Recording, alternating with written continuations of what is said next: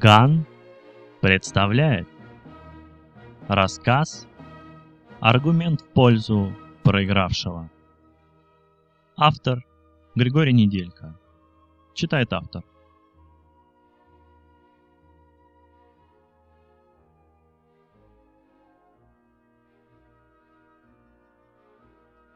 Где-то вдалеке, в неровном колеблющемся облаке горячего воздуха, стояли два человека и о чем-то спорили. Приземистый толстый, с редкими светлыми волосами, энергично размахивал руками и что-то непрерывно говорил, тогда как его собеседник, стройный темноволосый мужчина среднего роста, лишь качал головой и изредка бросал пару коротких фраз. На углу белого небоскреба, где происходило все действие, собралось уже довольно много зевак, с интересом наблюдавших за спорщиками. Однако те, похоже, их совсем не замечали. Наконец я подошел достаточно близко, чтобы расслышать, о чем именно спорили мужчины. Как оказалось, речь шла о кейсе. Толстый бессильно опустил руки. «Еще раз повторяю», — сказал он, — «это мой кейс. Это точно мой кейс. Я три года хожу с ним на работу, и уж поверьте, могу отличить его от других кейсов». «Что вы такое говорите?» — удивился его оппонент. «Какие три года? Вы верно ошиблись, этот кейс мой?» «Я абсолютно уверен». «С чего вдруг?» — с вызовом спросил Толстый. «С того?» — в голосе темноволосого прозвучала некоторая язвительность. «Что за всю мою жизнь у меня был один единственный кейс. Я успел изучить его до мельчайших деталей. Даже сейчас его точная копия хранится в моем подсознании, настолько я с ним сроднился. Вот с чего я пребываю в такой твердой уверенности. Тогда назовите мне хотя бы одну отличительную черту вашего кейса, попросил Толстый. Сейчас, сказал темноволосый и погрузился в молчание. Я не знал, как давно они спорят и при каких обстоятельствах зародился у них этот спор. Однако мне было крайне любопытно посмотреть, чем он закончится. «Царапина», — тихо произнес темноволосый, а затем уже в полный голос добавил — Тонкая глубокая царапина. Где? Вот здесь. Темноволосый присел на корточки у фонарного столба, возле которого все это время стоял кейс, и указал рукой на то место, где должна была находиться царапина. Но... Ее нет. Нет! Он схватился за голову. Не понимаю, куда она могла деться?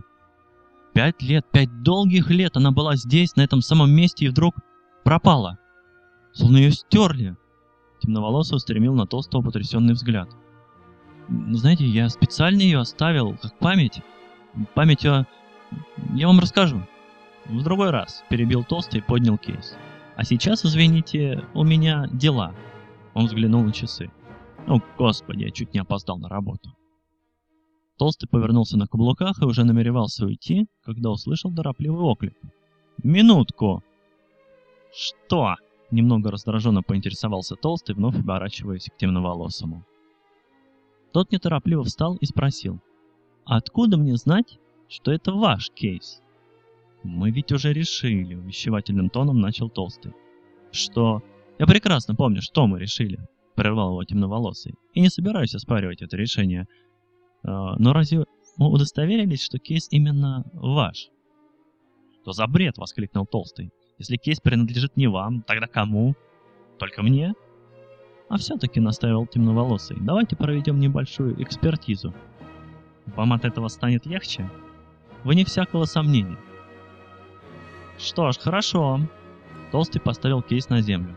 Проводите свою экспертизу, мистер Роуэн, сказал темноволосый. Можно просто Ричард. А вы? Генри Стакин. Очень приятно, мистер Роуэн. Стакин говорил вежливо, но, несмотря на это, слова давались ему с явным трудом. В голосе его слышались напряженные нотки. Взаимно. Они обменялись рукопожатиями. Затем Роуэн сказал. «Наберите код, и если это действительно ваш кейс, он откроется». Стакин, загородив спиной обзор Роуэну, вероятно, чтобы тот не видел, какой именно код он набирает, в течение нескольких секунд возился с кейсом. Потом помотал головой, словно отгоняя какую-то навязчивую неприятную мысль, и продолжил свои манипуляции.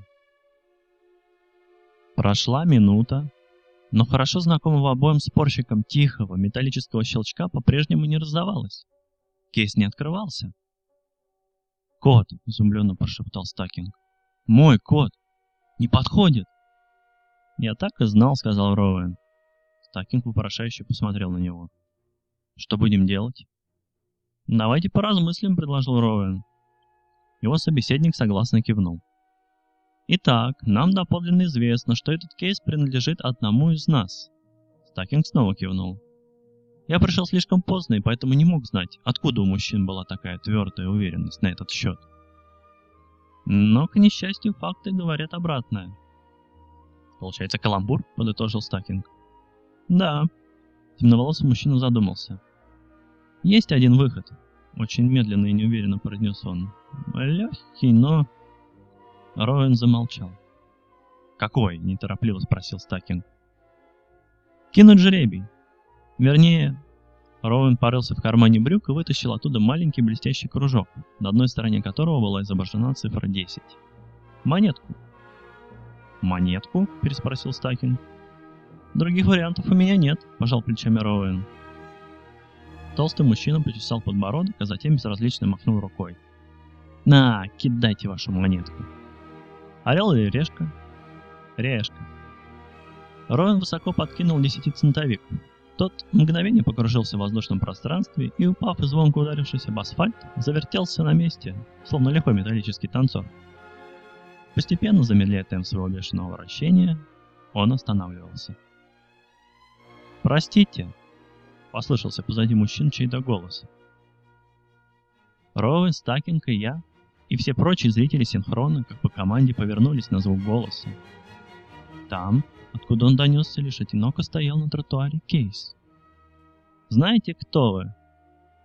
Никто не видел, что выпало на брошенной Роуэном монете. Неподвижные, остекленевшие взгляды всех собравшихся были устремлены на Кейс. Он говорил. «Я скажу, кто», — продолжал Кейс. «Вы два гонщика, которые одновременно пришли к финишу. Два победивших эгоиста, которые никак не могут поделить кому достанется главный приз. Причем для каждого из вас важно даже не то, чтобы приз достался именно ему, а то, чтобы он хоть кому-нибудь достался.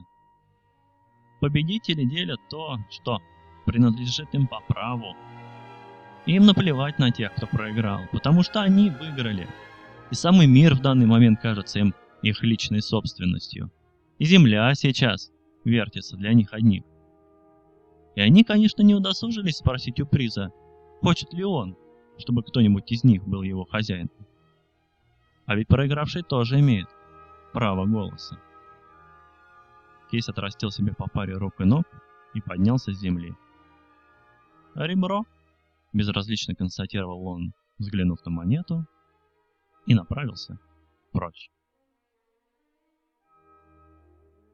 1999 год. Мой первый законченный рассказ. Спасибо за внимание. Ган.